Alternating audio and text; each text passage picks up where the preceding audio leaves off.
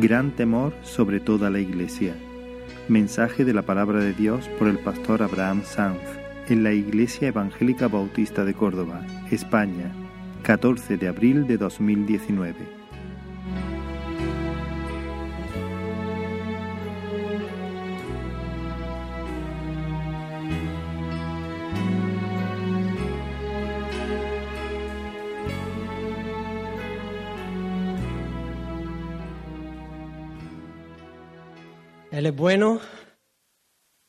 Es fiel, Él está en medio nuestra, participando de este, de este culto, de esta, de esta fiesta de celebración de su nombre.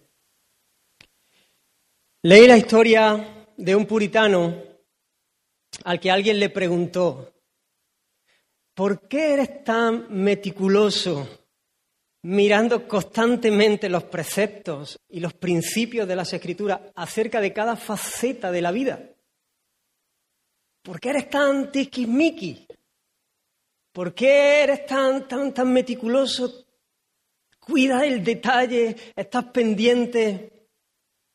Y dice que este puritano le respondió, Señor, ¿me pregunta por qué vivo una vida meticulosa? Mi respuesta es simple, Sirvo a un Dios meticuloso. Soy consciente de al Dios que sirvo. Y hermano, hay un, hay un peso en mi corazón, hay un peso fuerte en mi corazón. Eh, hay una carga eh, que entiendo que es del Señor. Vivimos tiempos peligrosos en una sociedad donde cualquier cosa es aceptada como bueno, donde todo vale mientras a ti te funcione, mientras a ti te vaya bien, mientras a ti te saque una sonrisa, donde los absolutos pasaron a la historia, todo es relativo,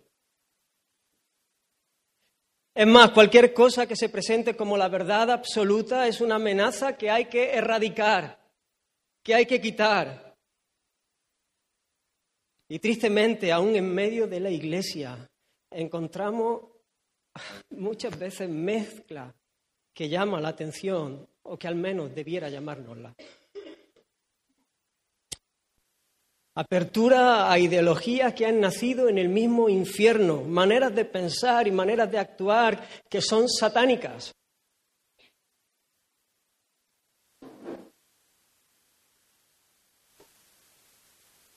A veces hemos adoptado muchas formas mundanas, impropias del pueblo del Señor, incluso en, en reuniones. A veces la música, las formas, los grupos de alabanza, costumbres, maneras de, vestir.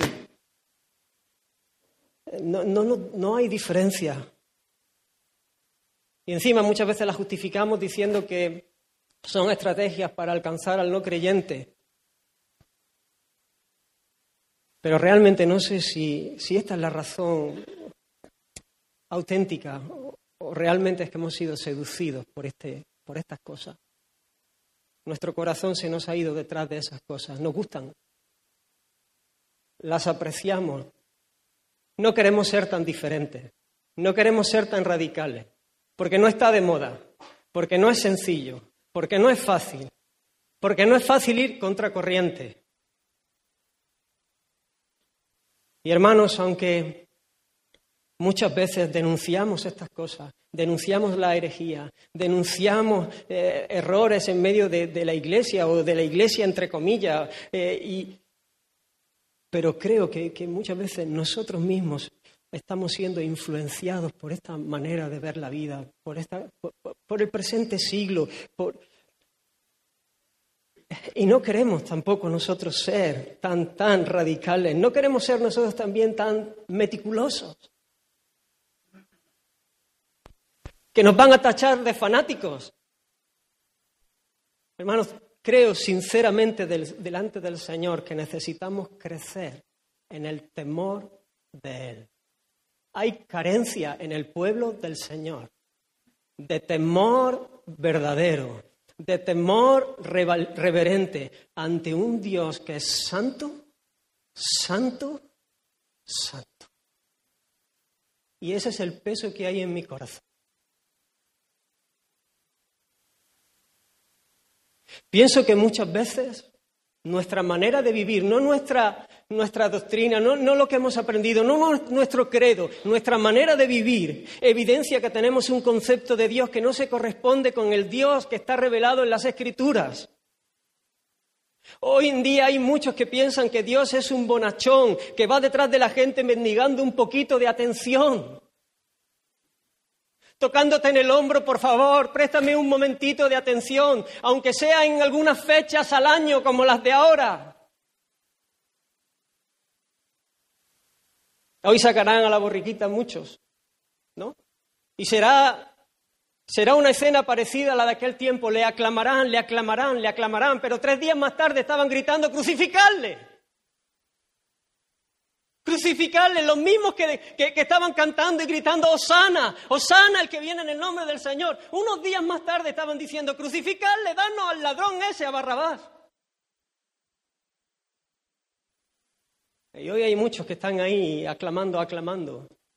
Y dentro de tres días o en el, estarán escupiendo y olvidándose, insultando y odiando el nombre del Señor y gritando, crucificarle crucificarle porque viene a, gobernar y no quiero que nadie gobierne mi vida. Pero hay gente que piensa así, un Dios bonachón, gordote, rechonchete, con barbita blanca, con cara tierna y cariñoso, el cual aún en mi pecado va a venir, me va a dar un abracito y va a decir, bueno, tranquilo, no pasa nada, todo el mundo tiene sus fallos. Y al final piensan que abrirá el cielo para todos. Ellos dicen, el Señor es amor, el Señor es bueno. Y no se dan cuenta que esta visión de Dios es la visión de un Dios perverso, pervertido y malo, precisamente. Hay otros que se quedan con el Dios del Nuevo Testamento y dicen que el Dios del Antiguo no le interesa porque es un Dios iracundo. El Dios del Nuevo Testamento, que es un Dios de amor y de misericordia. ¡Qué locura! ¿Acaso Dios varía? ¿Acaso Dios muta? Dios es inmutable. El Dios del Antiguo Testamento es el Dios del Nuevo Testamento. Es el mismo Dios, su ira no ha cambiado nunca, jamás. Su amor no ha cambiado y no ha variado nunca, jamás. Pepín ha orado de su amor eterno invariable, inmutable, pero también su justicia y su ira y su santidad en ningún momento ha mutado. Otros ven al Padre como si el Padre fuese ese, ser airado, iracundo, eh, deseando castigar. Sin embargo, el Hijo, el Hijo no, el Hijo es el que pone su vida, el que nos ama, el que se entrega para, para, para salvar al pecador. Pero ¿qué visión es esa? El que ha visto al Hijo ha visto al Padre. Una misma naturaleza, una misma, una misma esencia. La ira del Padre es exactamente igual que la ira del Hijo. El amor del Hijo es exactamente igual que el amor del Padre.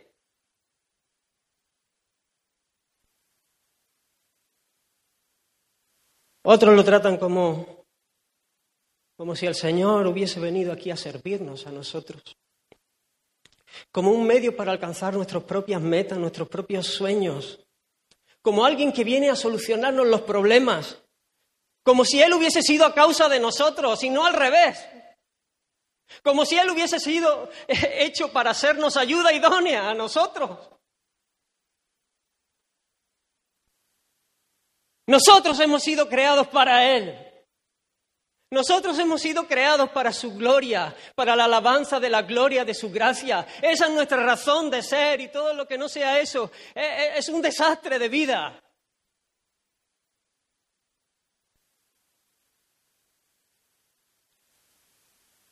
Hace unos días estaba eh, eh, compartiendo del Señor con una compañera de trabajo y me dijo, estoy enfadada con Dios. Estoy enfadada con Dios. Digo, ¿sí? ¿Y eso? Porque le pedí por mi padre, pero mi padre murió.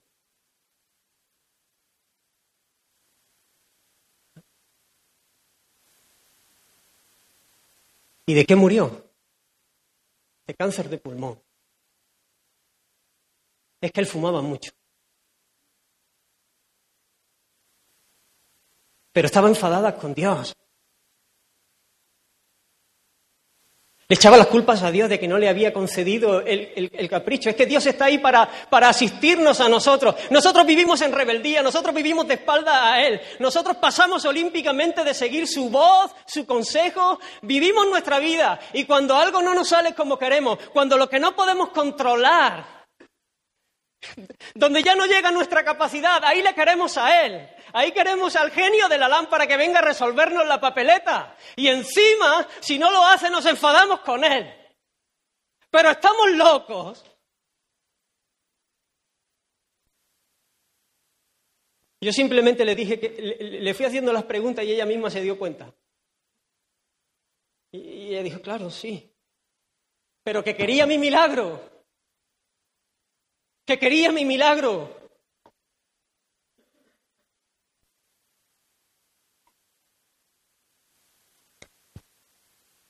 Hermano, hay dolor de verdad en mi corazón.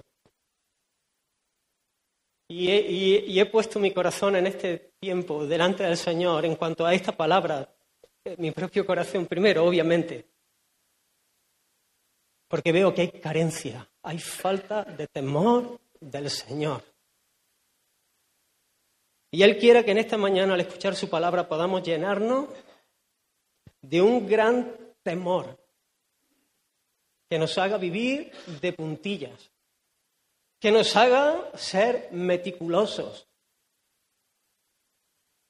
que podamos ser como aquel puritano para la gloria de Dios y para nuestra alegría eterna. Hermanos, el principio de la sabiduría es el temor de Jehová. Mejor es lo poco, con el temor del Señor, que el gran tesoro donde hay turbación. No hay color.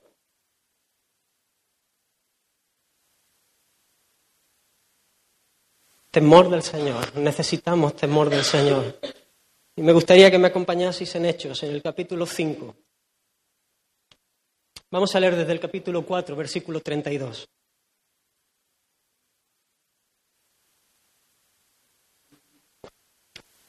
Hechos 4, versículo 32 y estaremos leyendo hasta el 5, versículo 11.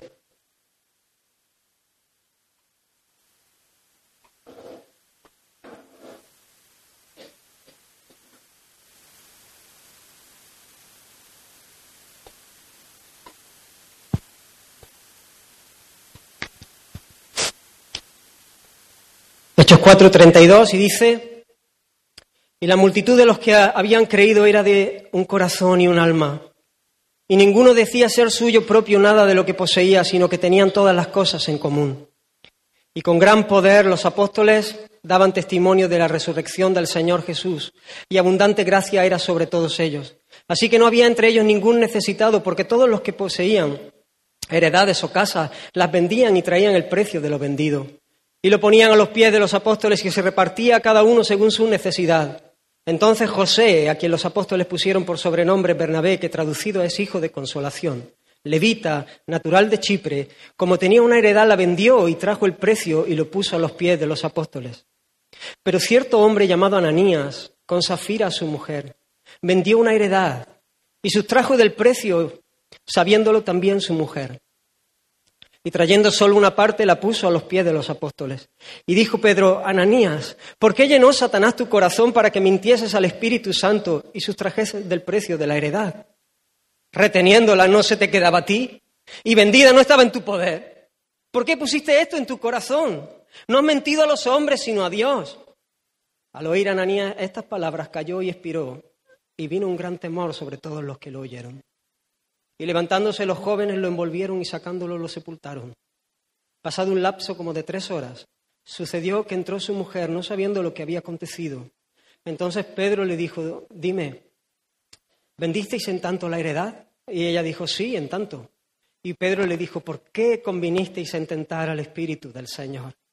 He aquí a la puerta los pies de los que han sepultado a tu marido y te sacarán a ti. Al instante ella cayó a los pies de él y expiró. Y cuando entraron los jóvenes la hallaron muerta y la sacaron y la sepultaron junto a su marido. Y vino gran temor sobre toda la iglesia y sobre todos los que oyeron estas cosas. Señor, te necesitamos.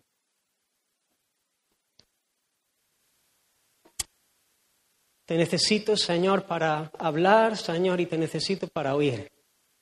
Ayúdanos, Señor, en esta, en esta mañana. Señor, queremos seguir adorándote mientras escuchamos tu palabra.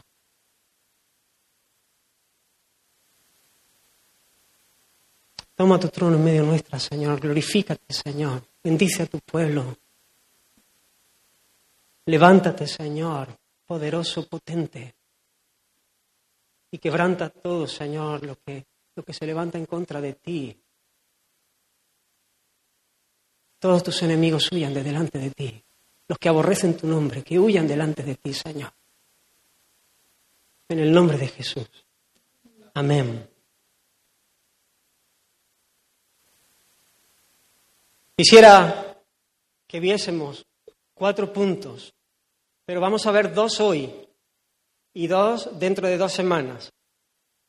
Esta, la semana que viene tendremos el culto de, resurrección y haremos un alto.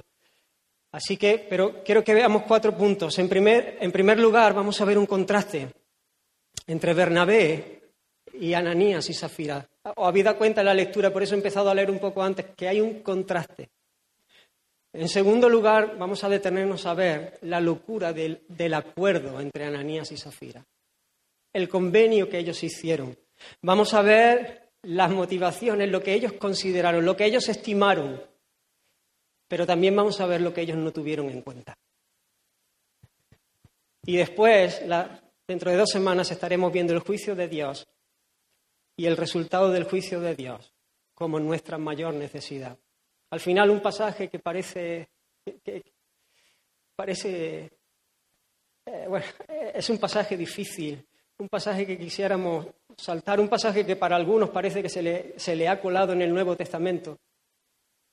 Eh, es un pasaje donde vemos el amor del Señor, donde vemos el favor, la misericordia, su gloria, su, su bondad para con su pueblo. Pero esto será dentro de, dos, dentro de dos semanas. Así que entramos en el primer punto y miremos este contraste entre Bernabé y Ananías y Zafira, entre, eh, eh, estamos viviendo un, tiempo, están viviendo un tiempo precioso. He querido leer antes para que entremos en el contexto. La iglesia está avanzando de una manera espectacular. Es, es precioso el contexto donde, donde se sitúa esta historia. Está viviendo la iglesia un tiempo glorioso, milagros, señales, prodigios. El Evangelio se está predicando, la gente se está convirtiendo, el poder de Dios manifestándose para salvar, para transformar. El fruto de la nueva vida de Dios es muy evidente en medio de ellos. La gente está mirando por la necesidad del, que, del pobre. E, están vendiendo sus propiedades para que no haya nadie, ni uno solo que tenga necesidad entre ellos. Hay una generosidad, una muestra de amor fuera de lo común. Es un tiempo de avivamiento, es un tiempo eh, eh, especial. Y Lucas, inspirado por el Espíritu Santo, justamente antes de entrar en esta historia de Ananías y Zafira, él resalta la historia de otro hombre, un tal José. Claro, si decimos José, eh, nadie, nadie se ubica, pero si decimos Bernabé, que no era su nombre, sino el nombre que le pusieron los apóstoles porque significa hijo de consolación. Este era alguien que había vendido su propiedad y había traído todo el dinero a los pies de los apóstoles para bendecir al pueblo del Señor, para que se usase para la gloria del Señor, para la extensión del reino, para suplir las necesidades de los pobres, de aquellos que no tenían. Y justamente después de presentar esta escena es cuando entramos en el texto que nos ocupa, cuando el escritor nos cuenta esta historia de este matrimonio una historia completamente diferente pero con muchas cosas en común, o con algunas cosas en común. A los ojos de los hombres pareciera la misma escena. ¿Os habéis fijado? Parece, es la misma escena.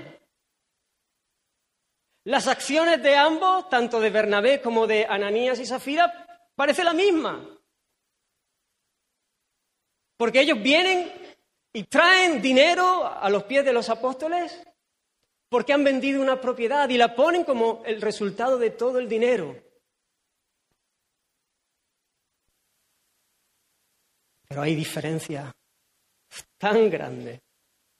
Lo que pasa es que las diferencias no están a la simple vista, a simple vista, no, están, no, no se ven en la superficie, las diferencias están en el fondo, las diferencias están en lo íntimo. Las diferencias están en el corazón, las diferencias están en las motivaciones. Lo que mueve la mano, lo que mueve la acción. El Señor dijo, no todo el que me dice Señor, Señor, entrará en los cielos. No todo el que viene a la iglesia entrará en los cielos. No todo el que viene al culto entrará en los cielos o canta las canciones o tiene un lenguaje evangélico, sino el que hace la voluntad de mi Padre.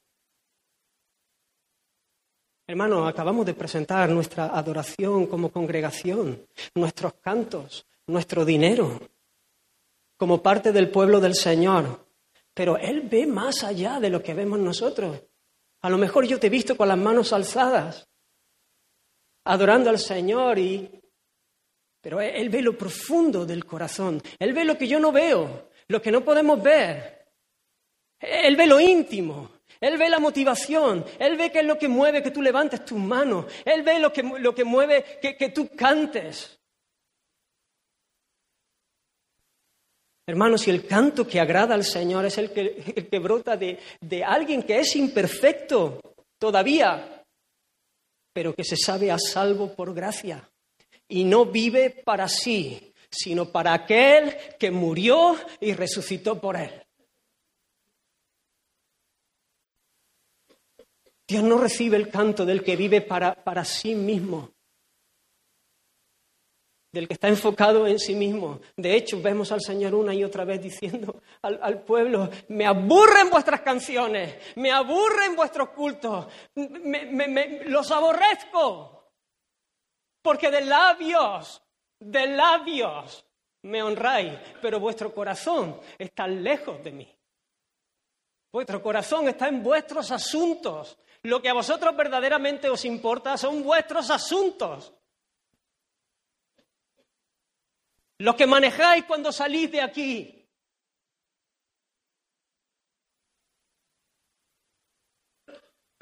Y hermanos, en la medida que vayamos avanzando en la exposición de la palabra, veremos cómo son dos escenas aparentemente iguales, pero dos escenas infinitamente diferentes. Veremos estas diferencias con, con mucha claridad. Y entramos en el segundo punto. Vamos a entrar a considerar la locura de este convenio, la locura de este acuerdo. Porque dice que Ananías y Zafira convinieron, se pusieron de acuerdo ellos para retener parte del precio y llevar el resto a los pies de los discípulos, como si se tratara del total de la venta. Por el término que usa cuando nosotros leemos sustrajo, el término en el original en el griego, que tenemos traducido como sustrajo, que significa robar, malversar, da a entender que ellos se habían comprometido previamente, que ellos habían hecho un compromiso previo de llevar la cantidad total de la venta de la propiedad. Ahora, ellos trazaron un plan. Ellos tramaron un acuerdo. Ellos se pusieron de acuerdo y pensaron que tenían todos los y los atados. Todos los cabos, no había cabo suelto.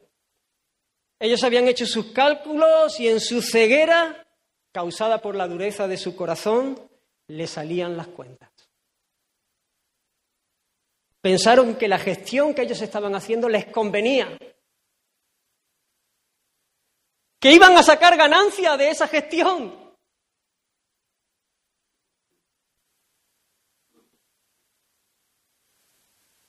Pero no tenían a Dios en sus pensamientos.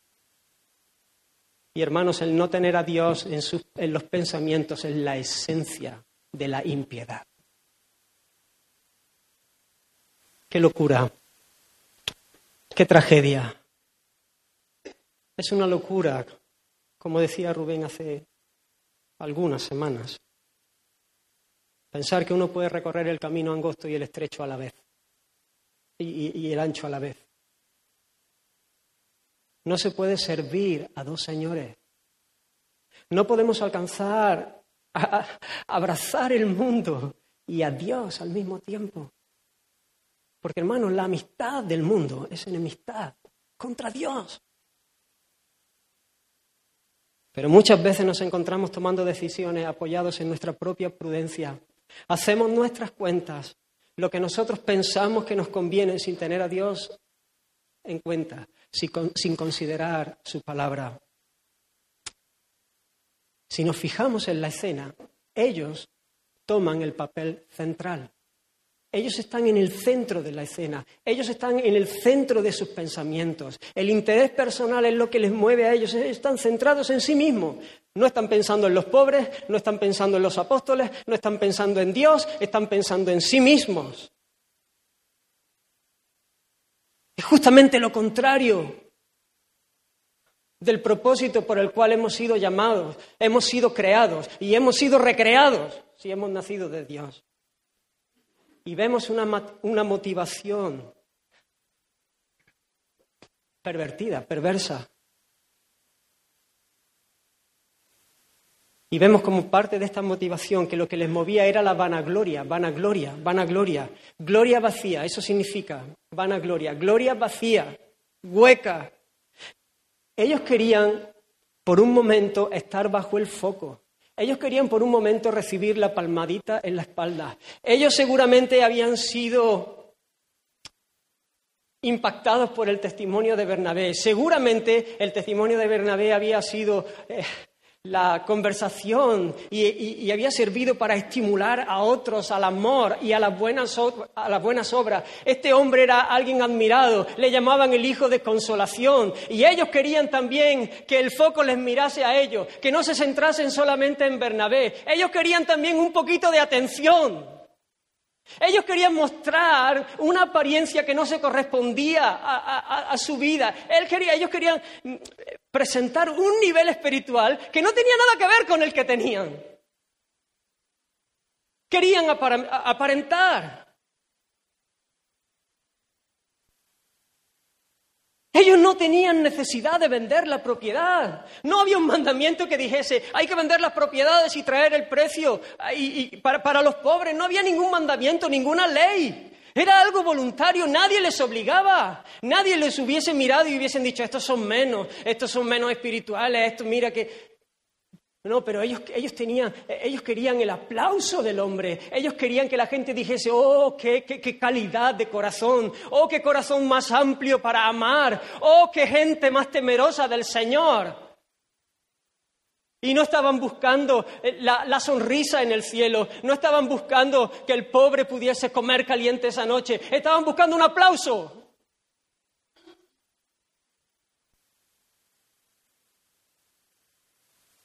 No tenían necesidad de vender la propiedad. Y es más, una vez que la hubieran vendido, no tenían necesidad de darlo todo. Podían haber dado lo que hubiesen querido o no haber dado nada. Pero hermano, yo te pregunto, y voy a hacer muchas preguntas hoy. Y piensa, no, no, no, no quiero que estemos mirando la, predicación como, bueno, está bien, bien construida, está bien argumentada, es preciso, súper preciso. Bueno, mira, mira profundo en tu corazón. Hoy en día no está de moda esto de, pararse a meditar. Nadie quiere hacer encuestas porque hay que pensar. Eh, Párate. Pregúntate a lo más profundo de tu corazón. Pregúntatelo mientras yo te lo hago, pregúntatelo, pregúntatelo. a este ejercicio, aunque, aunque es costoso y cuando no estamos acostumbrados todavía cuesta más, porque tenemos que ejercitarnos en meditarnos, en mirar a nosotros mismos, en examinarnos a nosotros mismos. Pero muchas veces corremos, corremos, corremos, corremos, corremos, corremos, corremos y nunca nos detenemos a examinarnos, nunca nos paramos a decir, ¿por qué he hecho yo esto? ¿Qué es lo que me mueve a mí a hacer lo que hago? ¿Qué es lo que me mueve a mí a hacer, lo que, a, ser como soy? A reaccionar como reacciono. ¿Qué es lo que me mueve a mí a, a enojarme por lo que me enojo? ¿Qué es lo que me mueve a mí a reírme por lo que me río? ¿Qué es lo que hay en mi corazón? Hermano, te pregunto, ¿qué te mueve a ti a hacer lo que haces? ¿Cuáles son las, motivaciones que solamente Dios ve, que mueven tu mano? Buscamos ser vistos como los fariseos, ¿recordáis? Que hacían ruido, ruido con sus oraciones para que la gente hiciese así, los viese y entonces se impactasen. ¡Oh, qué gente! Más espiritual. El Señor le dijo, pues ya tenéis vuestra recompensa. Eso es todo lo que vais a sacar. Que la gente haga, oh, espirituales que ponían carita de pena cuando ayunaban para que la gente le, dijese, ¿qué, te pasa? No, no, es que estoy ayunando. O tú ayunas y, vienes fresco y, si se te nota dices, no, no, porque yo no estoy ayunando para que me vean. Hermanos, muchas veces somos tentados en este sentido. Muchas veces somos tentados en este sentido. Pero necesitamos ser conscientes de esta lucha. Necesitamos mirar, mirarnos y cuando nos descubrimos corriendo tras estas cosas, corriendo tras el aplauso, corriendo tras la palmadita, corriendo tras el que la gente me acepte, me apruebe, me valore, me, me, me. Entonces luchar hasta la sangre. Porque hay un Dios en los cielos que es santo, santo, santo, huir, no relajarnos. Y hermanos, cuando fallamos, entonces corremos a Él en arrepentimiento y en fe, sabiendo que Él puede librarnos. El apóstol Pablo, este pasaje tan, tan conocido que se usa tanto en las bodas y en tantos momentos tan... Dice en 1 Corintios 13, si repartiese, repartiese todos mis bienes para para dar de comer a los pobres. Y si entregase mi cuerpo para ser quemado y no tengo amor, de nada me sirve. Se pueden hacer cosas sorprendentes con una motivación egocéntrica. Por eso dice, de nada me sirve, porque al pobre le sirve lo que le das. Al pobre le sirve, le viene bien. El problema es que tú se lo estás dando porque tú quieres sacar provecho. Al que no le sirve es a ti. A ti no te sirve. Tú lo haces pensando que vas a sacar ganancias. Ellos convinieron pensando que, el negocio le salía redondo. Que no te sirve. Que no sirve. Que hay pérdida ahí, que hay tragedia ahí. Pero hermanos, no solamente iban tras el aplauso, sino que había amor al dinero. Dice la palabra del Señor que raíz de todos los males es el amor al dinero, el cual codiciando algunos se extraviaron de la fe y fueron traspasados de muchos dolores. Hermanos, sí es evidente que hay amor al dinero aquí en este, en este pasaje. Porque si únicamente hubiesen querido el aplauso y el dinero no les importase, pues ¿qué hubiesen hecho? Hubiesen vendido la propiedad, hubiesen traído todo el dinero y hubiesen recibido el aplauso. La ofrenda hubiese sido egocéntrica, hubiese sido desagradable a los ojos del Señor. Pero bueno, por lo menos. Pero ellos querían guardarse una parte. Ellos no querían entregarlo todo, porque su corazón estaba aferrado a ese dinero también.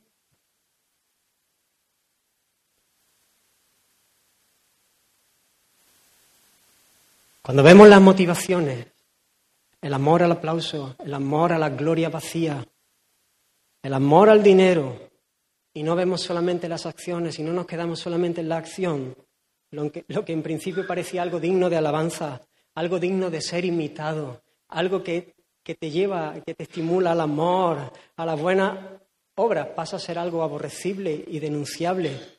Ellos han decidido ser el centro de la escena y para nada, hermanos, están pensando en la gloria de Dios. Para nada están pensando en los pobres. Para nada están pensando en el resto de la congregación.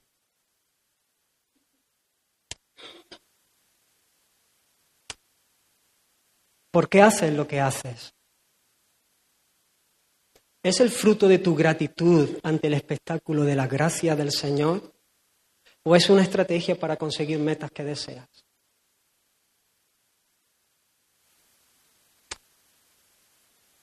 Te pregunto, hermano, ¿amas el dinero? ¿Está tu corazón ahí? ¿Retienes más de lo que es justo?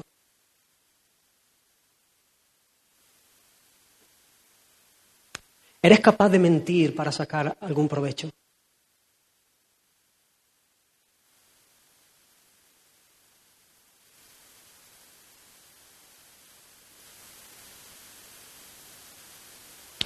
Porque piensas verdaderamente qué es lo que más te conviene, porque no te fías del Señor. Porque eres tan orgulloso que piensas que tu manera de entender la vida y de entender las cosas y tus planes son mucho más sabios y eres mucho más capaz que el consejo eterno de Dios.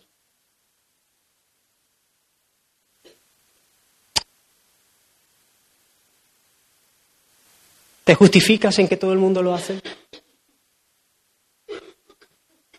Todo el mundo hace esto. No hay que ser tan meticuloso. No hay que ser tan tiquismiqui. No, no, no seas tan, tan extremista.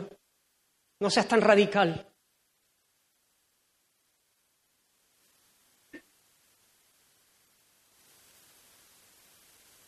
¿Qué te mueve a vivir como vives? ¿Qué da forma a tus decisiones? ¿Qué es lo que le da forma a tus decisiones? ¿Qué, es, el motor? ¿Qué es lo que hay que, hace que tú decidas como decides? ¿Es tu deseo de agradar a Dios o son tus propias pasiones? A lo mejor no estás buscando el aplauso, a lo mejor no estás buscando el dinero y no, realmente no te seduce el dinero, no tienes allí tu corazón, pero pueden ser otras cosas. A lo mejor son relaciones que sabes que no son lícitas, pero no estás dispuesto a renunciar a ellas porque no te fías del Señor, porque tú crees que tu plan te, reporta más beneficio que el plan del Señor. Porque en tu propia opinión te salen las cuentas. Pero vas a descubrir muy, muy pronto que no salen las cuentas.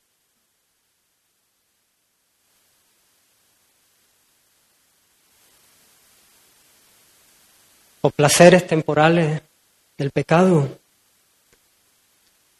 o tu orgullo que te impide pedir perdón y hace años que tienes algo contra otro y ni pides perdón ni das perdón, sabiendo que es una demanda del Señor, sabiendo que es un, un mandamiento del Señor, sabiendo que es lo que lo que nos conviene además, pero no queremos humillarnos porque pensamos que no nos salen las cuentas, porque pensamos que perdemos.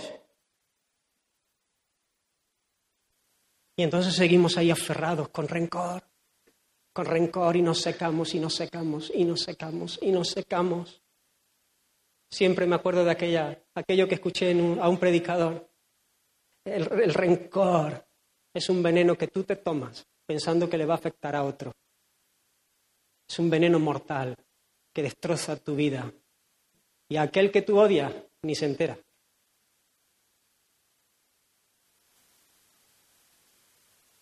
¿Te crees más sabio en tu propia opinión que el Señor? ¿Estás corriendo tras tu criterio? ¿Estás tú sentado en el trono de tu corazón? Ellos estaban sentados así.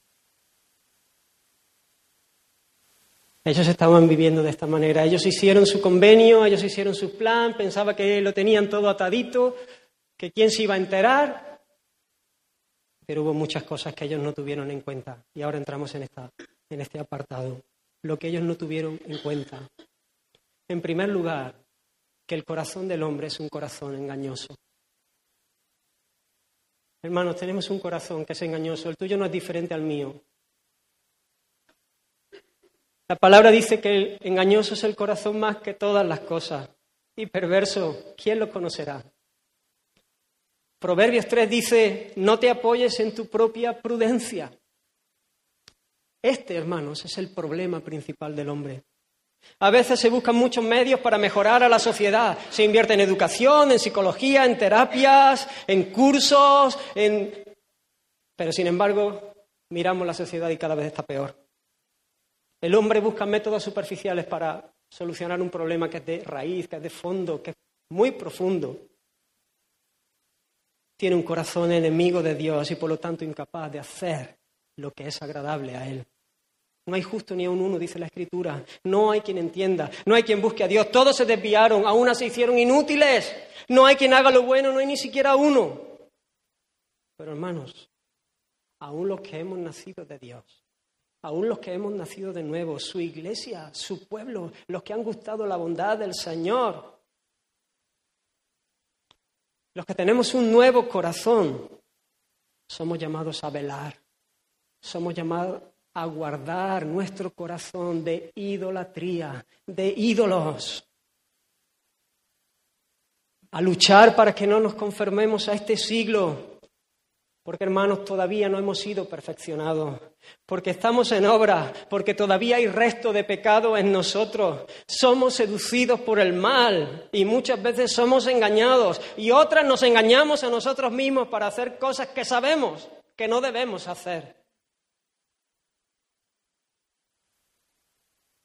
Fíate del Señor.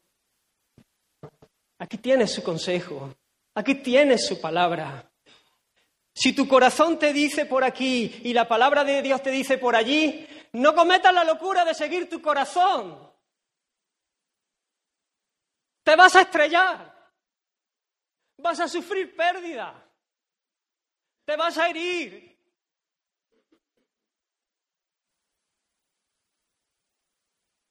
Y Dios quiera que haya tiempo que el Señor te, levante, si eres de los suyos, y te levante y te, y te restaure. Pero hermanos, ese dolor está ahí. Y lo que salpica. Ellos no tuvieron en cuenta que su corazón es engañoso. Pero además no tuvieron en cuenta que hay un enemigo terrible de nuestras almas. Un enemigo que es más fuerte que nosotros. No es más fuerte que el que está con nosotros, pero sí es más fuerte que nosotros. Hay un enemigo. Le preguntó Pedro, ¿por qué llenó Satanás tu corazón?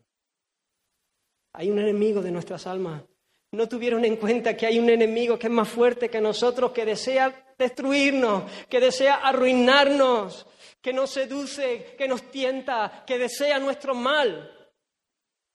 Hermanos, Satanás ya había intentado detener el avance de la iglesia desde afuera, amenaza, presiones, persecución, y ahora está queriendo hacerlo desde dentro, quiere meter basura dentro, ahora quiere hacerlo desde dentro, trayendo pecado en medio del pueblo. Diablo siempre queriendo destruir, siempre queriendo arruinar los planes del Señor. Por cierto, debe ser el ser más frustrado sobre la tierra. Porque Dios hará todo lo que se ha propuesto hacer. Sus decretos se cumplirán a cabalidad. Porque Él es el soberano. Él es el alto y sublime. Todo lo que quiso ha hecho.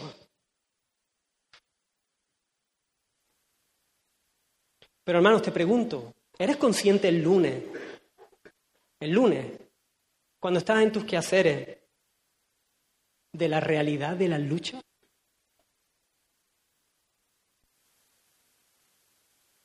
¿Estás armado para la guerra? ¿Estás preparado para pelear? ¿Tienes la armadura? o va en chanclas?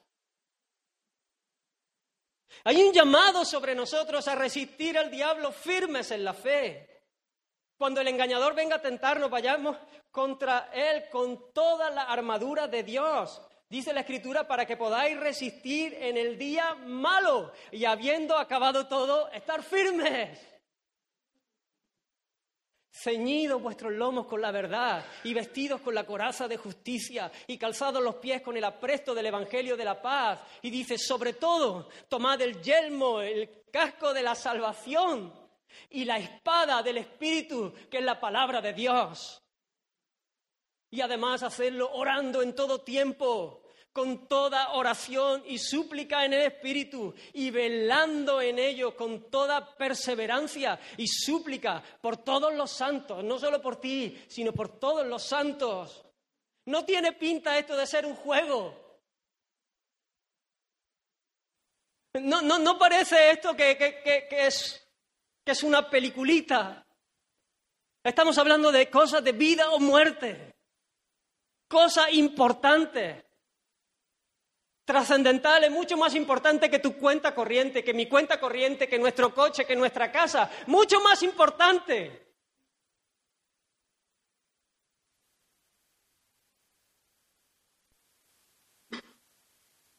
Abracemos con fuerza la verdad revelada para no deslizarnos ante el canto seductor y mentiroso de la serpiente antigua,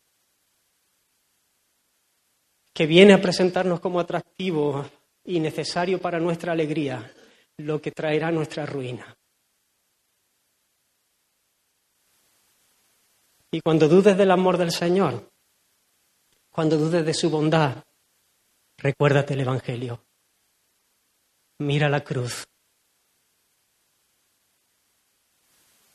Mejor mira todo el tiempo a la cruz.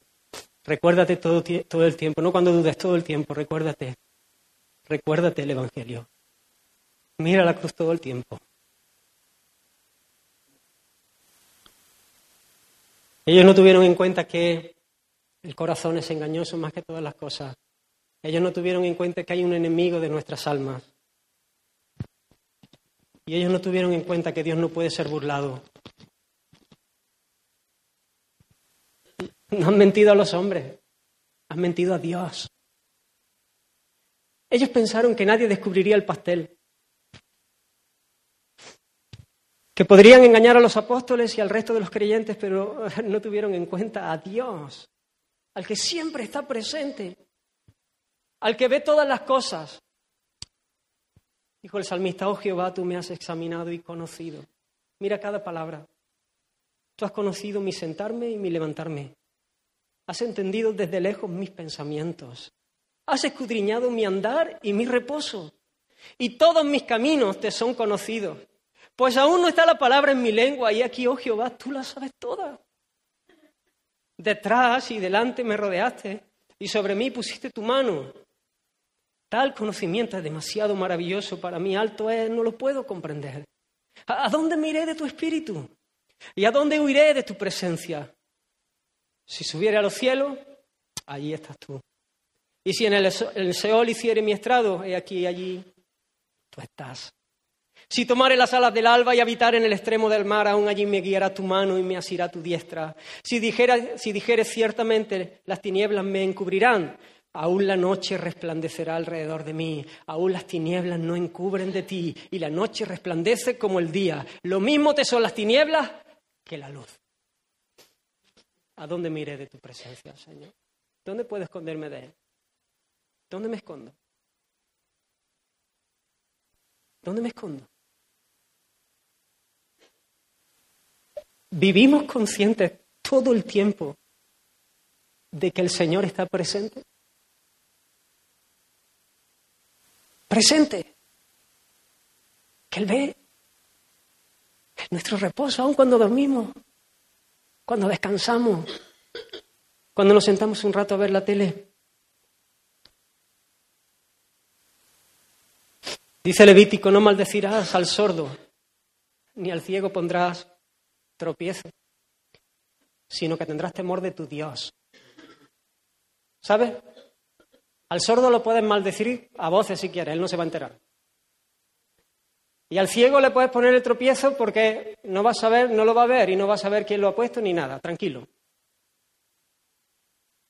El problema es que el Señor sí te ve. No maldecirás al sordo, no porque el sordo te pueda escuchar o se pueda enterar. No pondrás tropiezo al ciego, no porque el ciego te pueda pillar o se pueda descubrir, sino porque tendrás temor del Señor.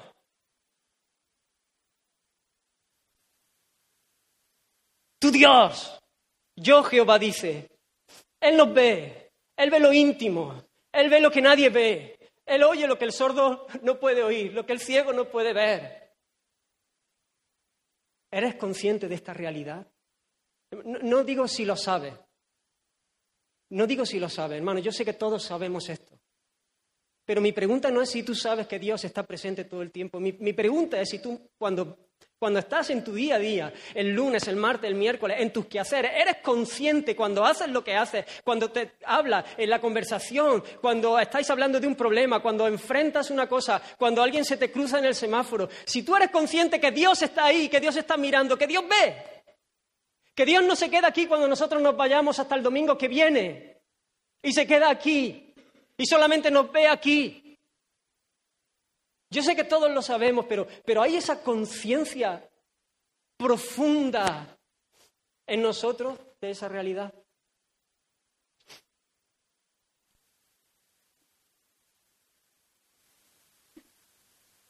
No tuvieron en cuenta el corazón engañoso, no tuvieron en cuenta el enemigo de sus almas, no tuvieron en cuenta que a Dios nadie le, nadie puede burlarse de él, que Dios lo ve todo y además no tuvieron en cuenta las consecuencias de su maldad.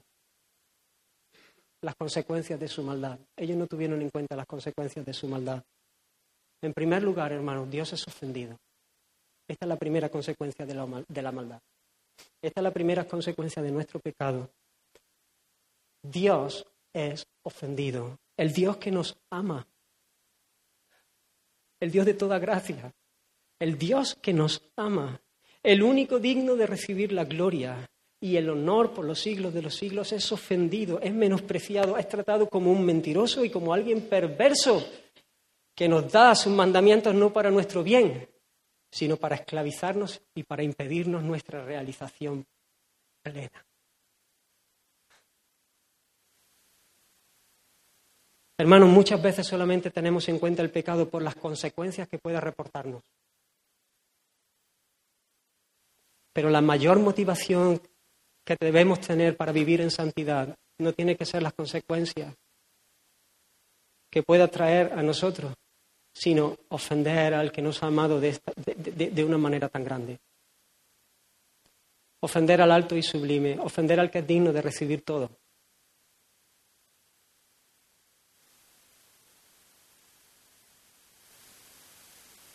Y mientras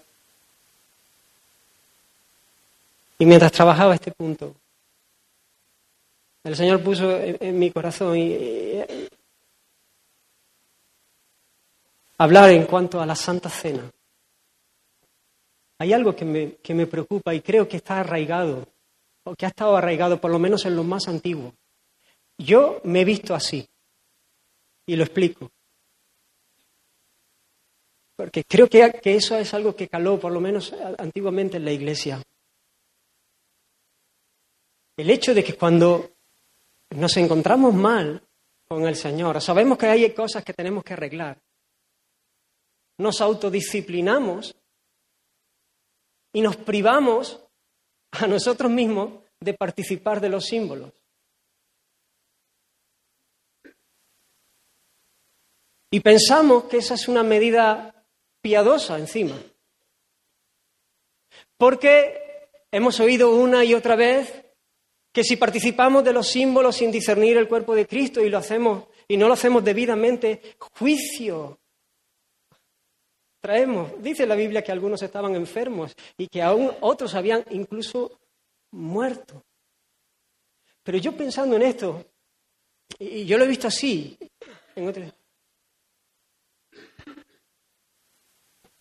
Pero hermanos, el que se pone en disciplina de no participar de los símbolos, básicamente lo que está haciendo es excomulgarse. Lo que se está diciendo a sí mismo es que no tiene ni parte ni suerte con el pueblo del Señor.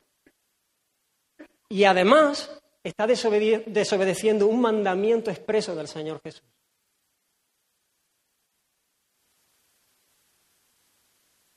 Ahora, lo que a mí me hizo preguntar es, ¿por qué me autodisciplino? ¿Por qué yo, me pongo, ¿Por qué yo tomo esta medida para mí mismo? ¿Qué es lo que a mí me mueve a hacerlo? ¿Sabes? Si tú lo has hecho alguna vez, pregúntate por qué y te vas a dar cuenta que esta es la razón. Porque tú lo que quieres librar es tu pellejo. Porque tú lo que no quieres es el juicio. Pero no es la gloria del Señor. Tú no estás pensando en el Señor en absoluto al hacer esto. Estás pensando en que no quieres el juicio. Porque si tú pensas en el Señor, entonces correrías a sus pies, pedirías perdón, arreglarías el asunto, quitarías lo que sabes que hace tiempo tenías que haber quitado, pero que no quieres quitar, no quieres quitar porque crees que con eso te salen las cuentas. Y como no quieres el juicio, no tomas la Santa Cena. Pero hermanos, eso es una locura. Eso no funciona así. Eso es rebelión contra el Señor. Eso es no tener temor del Señor. Eso afecta al pueblo del Señor. Y luego estamos orando, Señor, ¿por qué no nos bendice? ¿Por qué no hay más bendición? ¿Por qué? Y al final estamos huyendo, intentando escapar nosotros. Hermanos, el único sitio donde se escapa de la ira de Dios es yendo a Dios mismo en Cristo Jesús. Corre a su brazo, hay perdón, hay riqueza, hay gracia, hay favor. No lo dejemos engañar. No hagamos nuestros propios cálculos. Hermanos, si, si, realmente nuestro corazón ama al Señor, anhela su gloria, entonces quita esas cosas y ven y participa con el gozo del pródigo de la mesa de tu Padre. Eso es un engaño. Un engaño. Un engaño que trae muerte.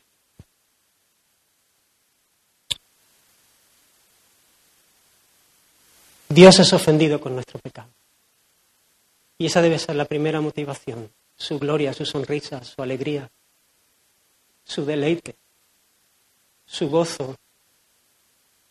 Esa debe ser, nuestra motivación para, no hacer lo que sabemos que no tenemos que hacer y para hacer lo que, lo que sabemos que tenemos que hacer. Pero es que además el pecado nos arruina la vida. Ellos convinieron mentir y robar de la cantidad acordada pensando que eso era lo mejor. Ese es el engaño de la riqueza, el engaño satánico. Pero justamente el fruto del pecado es lo contrario. Y ambos fueron juzgados por Dios al instante. Y murieron. Pero hermano, quiero decirte algo, no siempre Dios actúa de esta manera.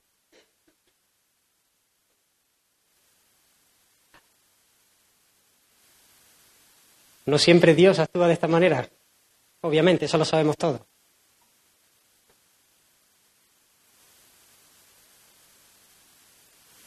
Pero sí vemos que cuando nos deslizamos en una vida de, de pecado, las consecuencias son desastrosas. Hay daño para nosotros mismos. Hay daño para la gente que más queremos, para la gente que nos rodea. Hay familia destrozada. Porque el Padre no ha querido soltar ese pecado. Porque la madre no ha querido soltar eso que sabe que hace tiempo tenía que haber soltado, porque no ha querido rendir su vida a los pies del Señor, porque no vive en el temor del Señor, porque se ha hecho sus cuentas. Y aunque ve que se le cae a pedazos la casa, sigue aferrado porque su corazón está ahí. Hermanos, el que encubre sus pecados no prospera. Tu corazón te puede decir lo que quiera. La palabra del Señor dice que el que encubre sus pecados no prospera. Es el que los confiesa y se aparta de ellos el que alcanza misericordia.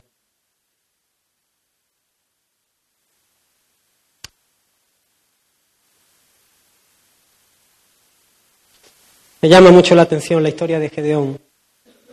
Creo que alguna vez lo, compartí, pero un punto, porque cuando el Señor le sale al encuentro a Gedeón, este está escondiendo, escondiendo provisión, porque vienen los enemigos y le roban y, y viven temerosos y escondiendo para, para poder sobrevivir. Cuando el Señor le sale al encuentro y le dice, el Señor está contigo, varón esforzado y valiente. Y Gedeón, sorprendido, le hace una pregunta que a mí me, me tocó mucho y me llamó mucho la atención. Gedeón le dice, si el Señor está conmigo, si el Señor está con nosotros, ¿por qué estamos en esta situación? ¿Por qué nuestros enemigos vienen y se llevan todo lo nuestro? Si el Señor está con nosotros, no deberíamos estar viviendo un tiempo de bendición, de prosperidad, de gloria, de triunfo, de victoria en victoria. ¿Por qué? Y Gedeón se lo pregunta de una manera sincera. Él no es consciente de por qué están en esa situación. Y la escritura es clara, el pueblo se ha rebelado contra Dios. El pueblo está viviendo de espaldas a Dios. Es más, el Señor le dice, antes de, de preparar, y le dice que prepare un altar, pero antes de preparar ese altar, Él tiene que hacer algo. Él tiene que derribar un altar a los baales que hay en casa de su padre. Y tiene que destruir una estatua acera, dioses paganos. Gedeón está preguntando, Señor, ¿por qué no nos bendices? ¿Por qué estamos viviendo de esta manera?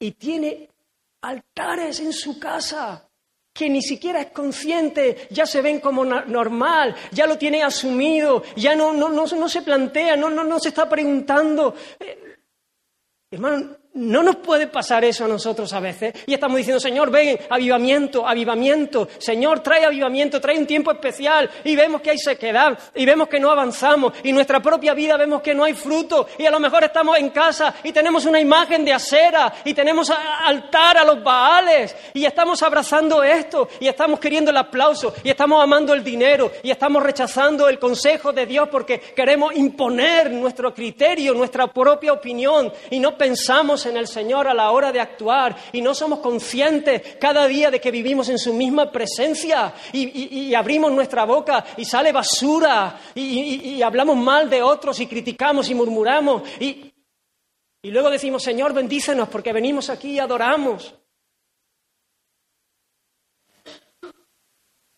Hermanos, el pecado nos arruina, nos arruina, nos arruina. Pero no solamente a nosotros, sino que el pecado afecta a toda la congregación. Esta es una realidad que muchas veces pasamos por, alto, no tenemos en cuenta.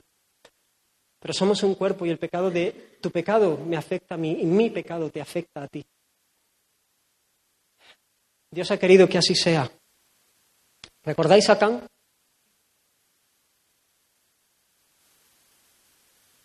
Dice en Josué 7, Israel ha pecado, no podréis hacer frente a los enemigos hasta que hayáis quitado el anatema de en medio de vosotros. Ellos tenían prohibido tomar del botín. Pero Acán tomó un manto babilónico, 200 ciclos de plata y un lingote de oro porque le salían las cuentas. Porque tampoco hay que ser tan meticuloso. ¿Quién se va a dar cuenta? Si yo lo meto debajo de la tienda, ¿eso quién? quién, quién? Y se va a dar cuenta. Y cuando ya pase, pues ya vengo y lo cojo. Tampoco no, hay que ser tan radicales, no hay que ser tan extremistas. Acán no tenía conciencia de que el Señor lo ve todo y él pensó que nadie le había visto. Él pensó, esto me viene a mí fenomenal. Verás tú, cuando termine esto me voy a comprar. Pero las consecuencias fueron trágicas. Para él, que murió como un juicio de Dios. Pero no murió solo. Su familia murió con él.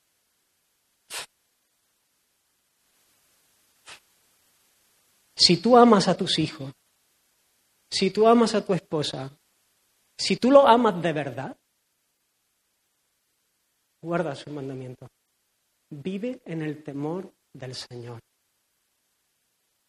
Porque otra cosa es no amarlo, como hay que amarlo les vas a herir, les vas a hacer daño.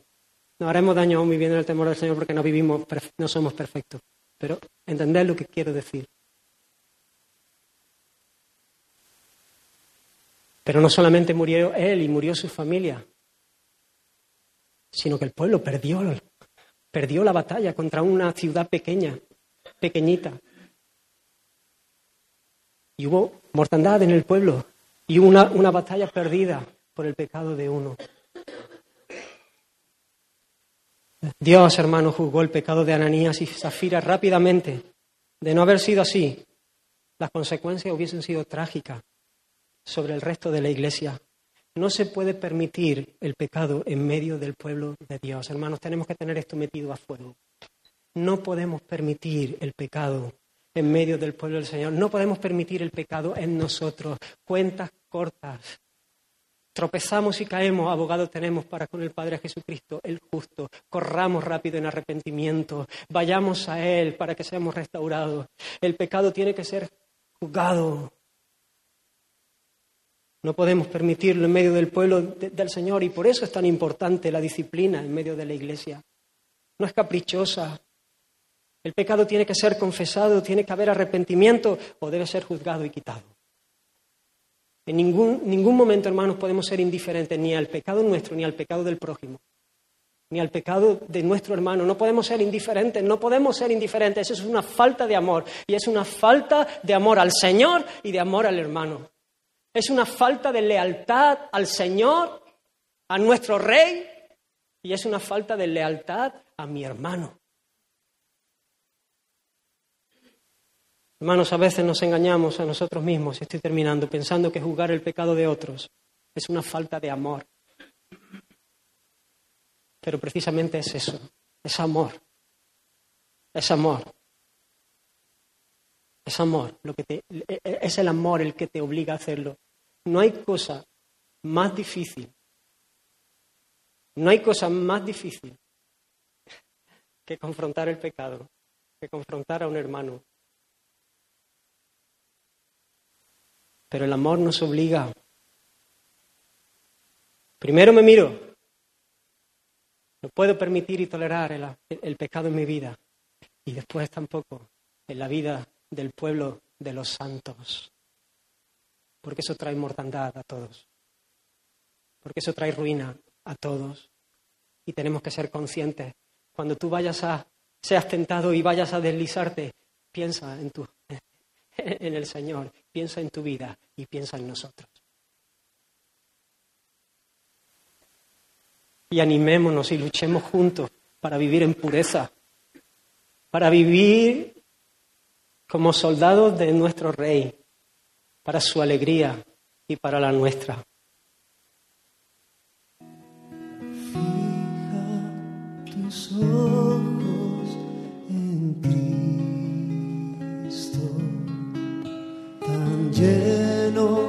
De gracia y amor. Y lo terrenal